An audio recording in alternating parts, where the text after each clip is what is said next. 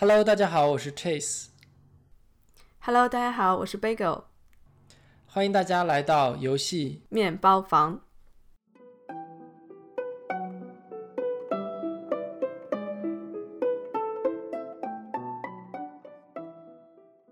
所以，我们今天为什么要在这里做这个节目？呃，这是一个好问题。呃，我想其实应该先跟大家聊一聊我们是谁吧，先跟大家简单的介绍一下我们自己，然后我们再回到这个频道的初衷。首先，我来做一下自我介绍，我叫 Chase，嗯、我是其实是一个蛮典型的爱打游戏的男生啦。我从小就一直在打游戏，就从我才上小学的时候，我妈妈给我买的第一台 FC 红白机开始，我就一直就踏上了这条游戏玩家的不归路。后来就呢一直就想做游戏，其实当时在国内好像没有一个特别特别正统的渠道吧。但是呢，因为游戏呢，我就喜欢上了电脑，喜欢上了电子产品这些东西。后来在国内，在上海读了理工科，之后呢，做了跟游戏完全不相关的工作吧，做了就 IT 咨询的工作。后来就是来了美国，念了商科商学院。但是呢，我那时候我就觉得，既然我已经出国了，我就想把我之前小时候没有实现的梦想再努力一下。后来真的其实还蛮机缘巧合的，就是真的是最后把小时候的愿望竟然在美国实现了。所以我现在在在一家美国的手游公司叫 Jam City 做呃产品经理，其实然后其实已经做游戏做了，从我一五年毕业做了有五年的时间了。嗯，之前也做过其他的一些游戏公司，上一家是在那个 Scopely，可能大家知道吧，就是我们做了很多版权 IP 版权的游戏，我做过那个 Breaking Bad 就绝命毒师，还有嗯 Star Trek 星际迷航，其实还是蛮蛮有趣的一段历程。然后虽然我做的其实不是传统的，或者是我小时候想象的游戏创作的工作，但是我觉得作为一个不是以游戏设计为背景出身的人来说，已经离产品离我想象的核心越来越近了吧，所以我还还蛮满足的。嗯，然后我个人的话呢，比较喜欢科技、商业和艺术的结合，所以我觉得游戏在这个在这个呃三位一体的综综合点上来说，是一个非常好的柔合吧。所以对，这就差不多关于我的一切喽。然后，呃，你呢，Bagel？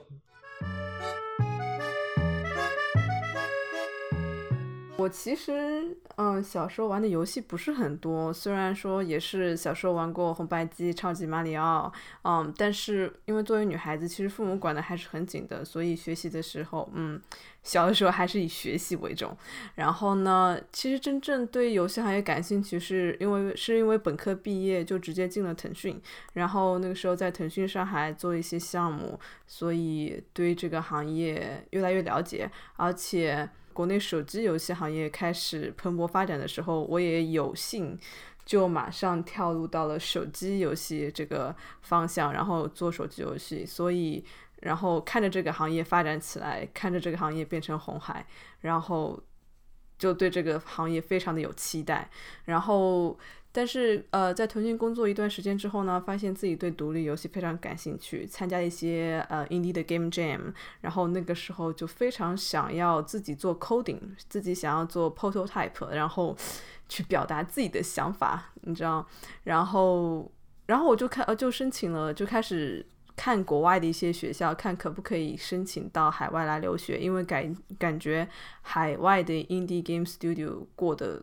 相对来说更好一些，所以二零一六年的时候，我就呃来到了纽约大学，就是读 game design 的一个 master 的项目。然后毕业之后，一直在纽约的一家独立游戏呃 casual game studio 叫做 Play Dots 做游戏设计师的工作。然后目前这个工作已经做了两年了，我我非常喜欢，觉得这个工作非常的 creative，然后给我很大的空间去做 level design 和 system design，所以目前还比较喜欢自己的工作状态。然后我从小呢，就是对对科技和艺术结合的东西比较感兴趣，比如说建筑啊，所以我觉得游戏比较符合我的一个兴趣的爱好。然后我觉得游戏最有意思的一点，就是它是 interactive，它很有它有创意，而且每一次你跟它交互互动，它就像魔术一样，会给你一些期待和惊喜。然后这是我喜欢游戏的部分。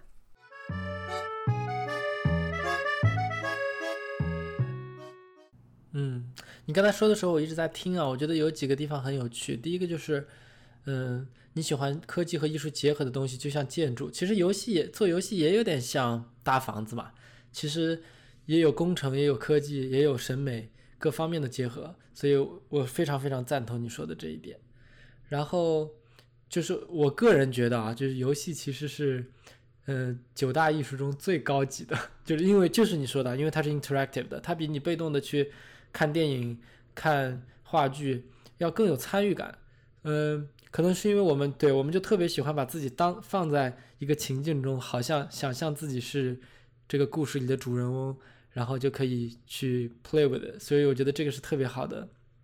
特别有意思的一点吧。还有一个，我觉得这个对于在就是听众们来说很有趣的一点，就是我们俩的背景在某些方面是很像的，就是我们都是在国内。工作、生活过、学习过，然后因为自己类似于想做游戏的这颗心吧，然后来到了美国，嗯，最后也在美国这边生生活留了下来，继续的工作。所以这一点的话，可能对于嗯，可能更多国内的一些听众来说，是一个比较好的、比较有趣的一个视角。然后第二个就是，嗯，我们俩不一样的一一一点，就是我觉得你可能更偏。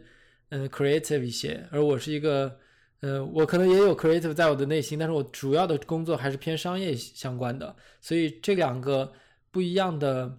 视角也可能会带来一些不一样的声音。这个我还蛮期待我们俩的这些对话会有一些什么样的冲突，我哎，我是说良性的冲突了，会带给大家。对，product manager 的话，你的工作主要是说 KPI 就是 data，然后要怎么。每个月要怎么完成 KPI 吗？不，你不能 也不要把我们说的这么无聊嘛，好像是非常冷血的赚钱机器一样。嗯，呃，其实差不多，但是呢，我觉得如果是你是一个非常呃懂游戏、懂设计、有审美的 product manager 的话，其实对于你工作的话，和整个产品的走向来说是非常有帮助的。嗯，因为毕竟我们工作合作的那个。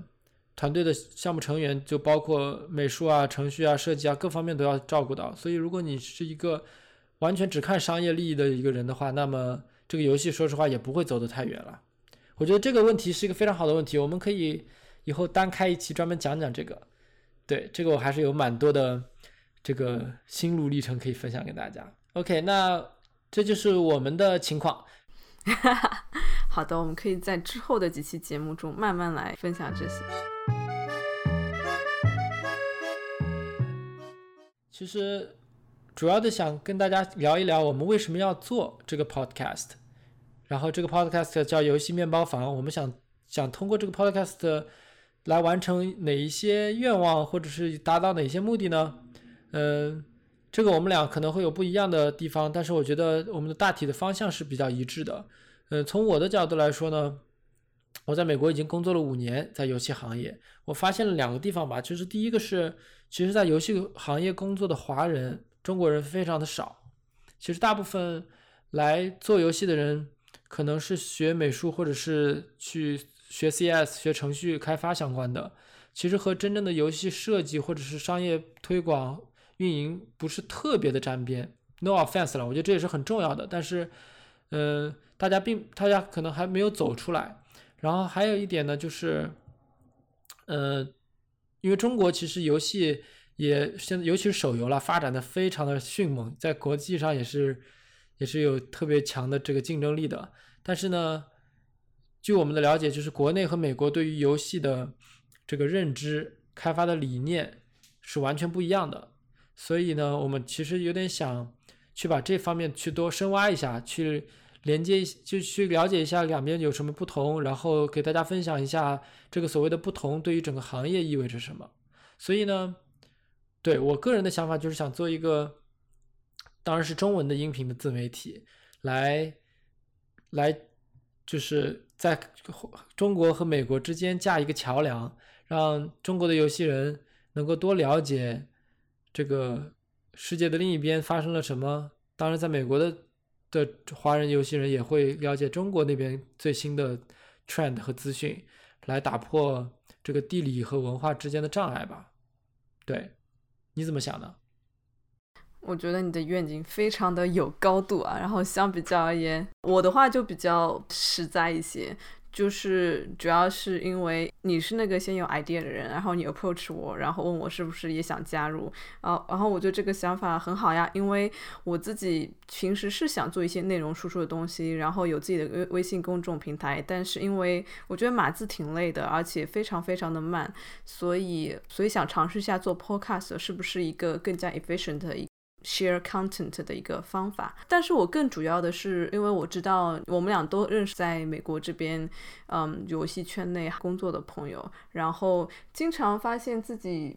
呃，平时就老想着说，哎，要跟他们多聊天啊什么的，其实很少真的这么去做，或者没有时间之类的。所以我觉得，如果因为如果可以通过做这个 podcast，然后就。能够找到我们有嗯感兴趣的人，然后大家一起过来聊聊一些行业的东西，我觉得本身是一件非常有趣的事情。对的，我其实好像我觉得美国人他们对于所谓的就是 coffee chat 呀，或者是套词啊，他们还是蛮接受的。这个在中国可能中国相对来说中国人相对比较内敛吧。还没有形成一个这样的文化，所以你去直接找他们说，哎，我对你这个工作内容或者游戏很感兴趣，要不要聊一下？他们会想，我为什么要告诉你？所以我觉得这个 podcast 是一个比较好的平台，让大家放下这个戒备，对不对？大家就多畅所欲言喽。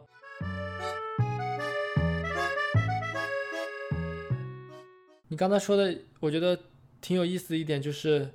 嗯，这边就是我们。研究了一下，其实做这个游戏相关的自媒体的很多很多，但是呢，大部分来说，嗯，有几类吧。第一类就是做，嗯，游戏评测，或者是就是从玩家的角度来做游戏自媒体的。这个呢，我们不是不是我们要做的。首先，第一，我们打游戏可能没有这么 competitive，打的没有这么好，但是呢，我们会有很多想法。然后第二部类型呢，就是很多关于商业的，但是呢，这些关于商业的。以文字自媒体比较多，我们呢，大家也知道不是全职做这个事情，我们有自己的工作，所以呢，我也觉得可能做 podcast 的话效率会高一些，但是这不代表我们做的东西比较水水分太大了，我们还是会就是很认认真真的去准准备这件事情，但是我觉得可以最大化利用我们的业余时间，对，然后中文这方面的自媒体比较少吧，所以能希望做一些就是中国人。能够听得懂，呃，理解得懂的这样的一些信息给大家分享。嗯，而且我发现国内的游戏公司，虽然我不在国内公司，呃，近几年不在国内工作，但是从媒体上来看，我感觉国内很多公司都想出海，所以我觉得有的时候我们分享一些像我这种在海外工作的人的一些视角，可能也会帮助呃行业怎么更好更快的呃出海，就是可以 share 一些 insight。嗯。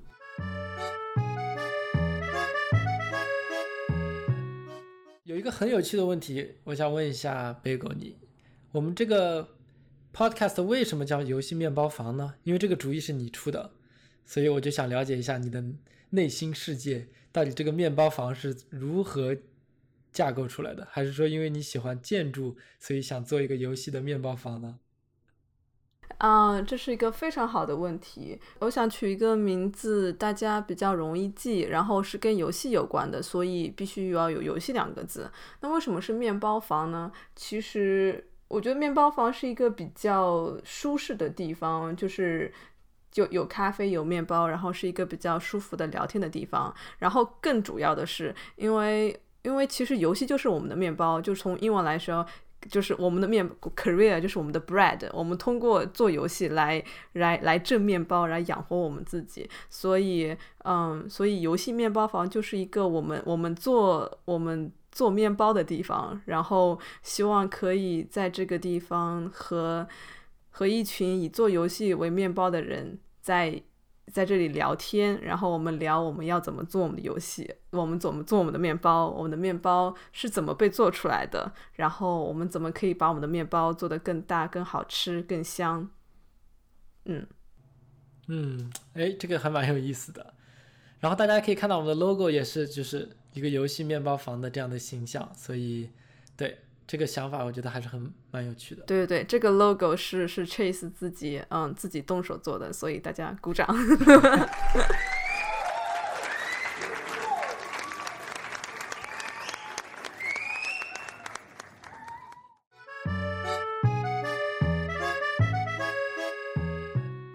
所以，我们这个频道到底就是说之后要怎样有一些有趣的内容呢？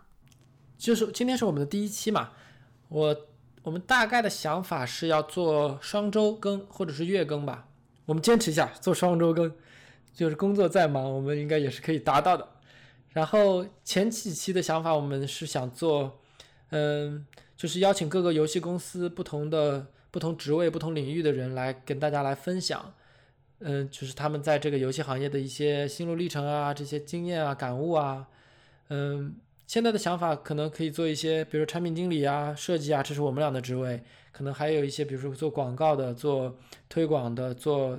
做音乐、做美术、做开发各方面吧。我觉得这会会尽量把这个盘子越做越大，所以呢，能够首先第一步就是想让，呃，对这个行业感兴趣的人多了解一下。这个行业到底在做什么？我觉得其实游戏媒体对于不在这个圈子里的人来说，感觉上来说门槛还是挺高的。就是虽然手游或者是游戏对于大家来说很好去获得，但是这个游戏背后的人他们的 day to day 是什么样子的？我觉得很多人会感兴趣。呃，这是第一步喽。然后接下来的话，我们可能会做一些，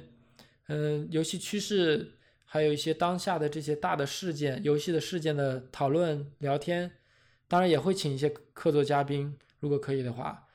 嗯，对，这是目前两个想法。但是其他的话，也可以希望大家能够多多提意见喽。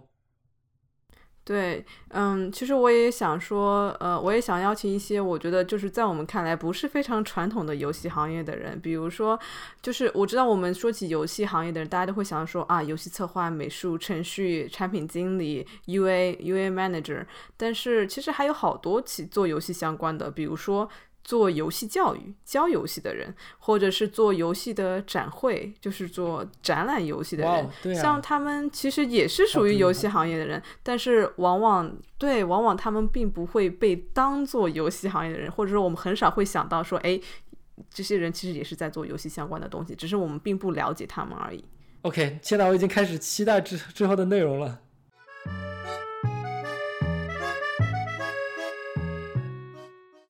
说到这个，其实我再跟大家讲一个我小时候的心路历程，就是我小时候买过很多很多期那个呃家用电脑与游戏的杂志，还有大众软件。对对对对。当时游戏编辑。对啊，还游戏编辑。但是我想说的是，是当时小时候作为读者的我，看到每年大概六月份的时候讲美国的 E 三展会，我就觉得哇，有朝一日如果我能去到 E 三，我就太满足了。结果后来就是阴差阳错来到了 LA。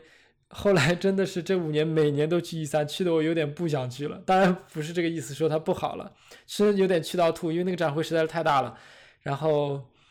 对这个，我觉得游戏展会这方面也是很有意思的。我觉得你启发了我，我们可以多找一些跟游戏相关，但是各行各业的人。我觉得说不定都能找一些什么 cosplayer 啊，这种这种，我觉得也会蛮有意思的。对啊，对啊。或者是说什么有名的 Twitch 的一个主播啊，游戏美就是美国这里的游戏主播。对，如果美国的话，我们当然可以请到很多啊，但是我们还是要找一些就说中文的，这个比对这个可能难一些，到时候看情况吧。我觉得肯定也会有的。搞得我们自己很兴奋，然后 听众还没有感觉。应该不会啦，应该不会。然后对，这个是我们他大概这一期想跟大家分享的东西。这期没有什么特别大的干货的内容，主要是想去把这个事情交代给大家，说，哎，这是我们想做的一个事情，希望大家能够多多支持。然后接下来的话，想利用剩下的时间闲聊一下吧，因为大家也知道，嗯，最近也不是最近了，就是最近的六个月、六七个月，疫情真的是非常的凶猛。嗯，国内的话已经基本上陷入了正，已经是回到了有那个生活的正轨了，但是呢。我们俩都在美国，我在 L A，在洛杉矶，然后 Bagel 在纽约，嗯，这个美国的疫情的控制真的是大家都知道了，非常的糟糕，所以这六个月大家是怎么过来的呢？我们可以先就稍微的聊一下。就我的话是特别的奇葩，我三月份的时候刚到新的公司开始工作，然后在新的公司刚踏入新的公司的办公室不超过没到一个礼拜，然后就被 HR 说好，明天大家就不要再来了，因为因为新冠的问题，大家全部回家吧。当时我真的觉得这个新工作真真的有够奇葩的，因为我连人都没认识全呢，然后就要被遣送回家，所以。对啊，然后这六个月就开始一直在家里工作，也没有什么特别的事情，就真的是时间完全打打乱、碎片化，就是基本上除了在电脑前面工作，就是在电视前面 打打游戏，然后就是睡觉，基本上就是这些事情。然后，对啊，所以当时我觉得很有意思，就是当时刚开始疫情的时候、隔离的时候，大家都在疯狂玩一个游戏，就是动森，好像我还推荐你去玩了，对吧？嗯，对对对，我那个时候也买了，然后开始发，嗯，发现周围的朋友、同事大家都在玩，所以，对，基本上大家那个时候都非常沉迷于动身。我当时也玩了很凶猛的一段时间，后来玩了大概，嗯，两个两个月吧，然后后来就觉得不行不行，我不能再玩了，因为这个游戏实在是太让人沉迷了。然后我就开始就是发誓说我要把之前积压没玩的游戏全部都先玩完掉，不然就不能再买新的游戏了。因为这个难道就不沉迷吗？这个也很也很沉迷，但是我至少已经买在，就是已经放在我的书架上一堆游戏，我完全没有玩，我真的看到觉得特别的自惭形秽。因为我买了很多游戏，有一些连封连那个拆封都没拆呢，当时就觉得一股脑觉得，哎，这个游戏必买，但是因为工作的原因实在是太忙了，根本就没玩。然后后来我就开始玩，嗯，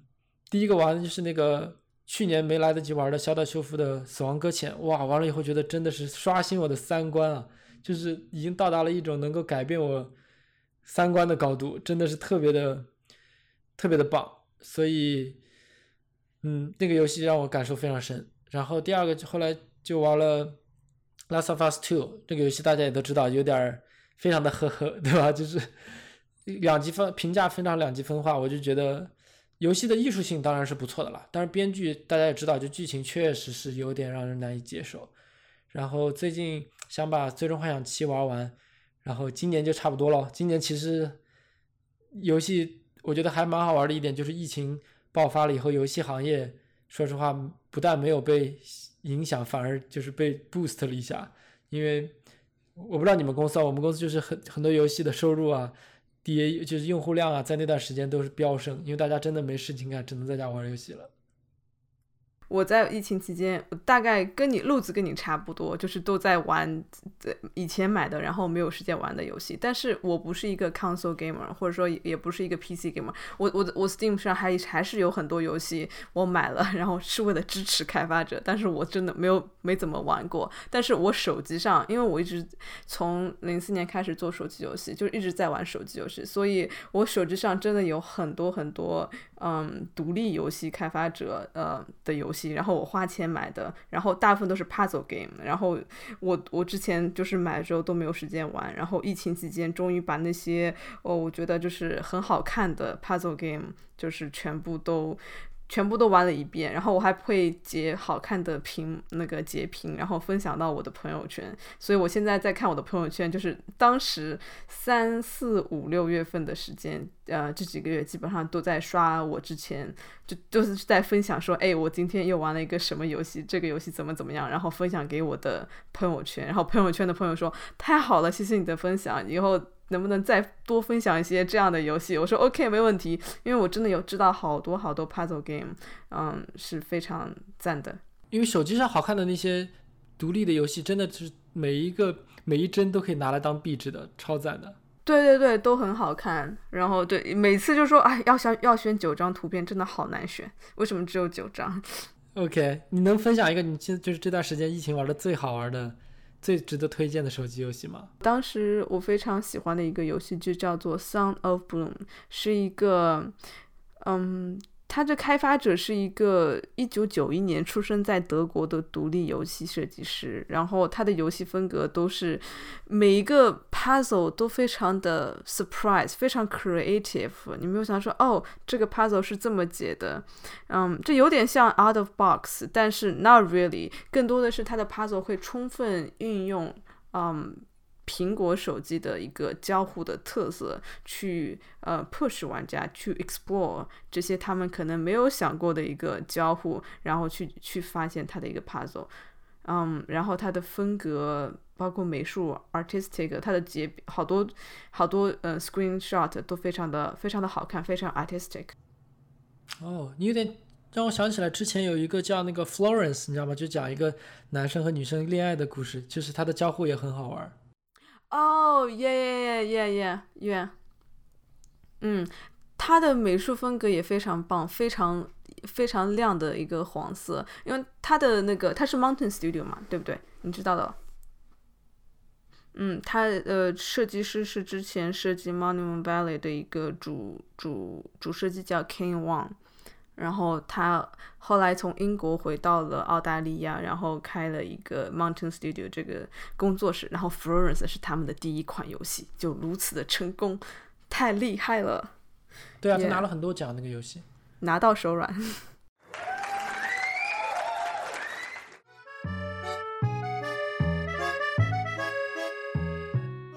我们这段时间就是玩了很多游戏，所以也真的是因为疫情的原因吧，让我们大家有时间能够。想一下，哎，沉下心来做一个自己想做的事情，它就是这个 podcast。所以，对啊，真的很期待。然后我们其实第一期的，就是这是第一，这算是第一期还是第零期啊？反正我们下一期的内容已经基本上想好了，大家可以期待一下。我们会请一个做游戏设计的嘉宾来跟大家分享一下游戏设计相关的内容。我不知道他能够分享多少了，但是我们会尽量的去挖一些有用的料给大家分享。OK，所以这一期就先到这里喽，希望大家能够多多支持。然后有任何的问题，你们想听到什么样的内容，想要变成你 know 想要变成我们的 guest speaker，都可以来跟我们联系。对对对，欢迎大家毛遂自荐。请问大家要怎么跟我们联系呢？我们会注册一个专属的 Gmail 就 email account，所以到时候大家可以有任何的问题通过那个 email 来跟我们联系，到时候会打在这个这个 description 里边。OK？OK，sounds good。好，那这一期就到这里喽。好的，谢谢大家的收听，我们下次再见。谢谢大家，拜拜。拜拜。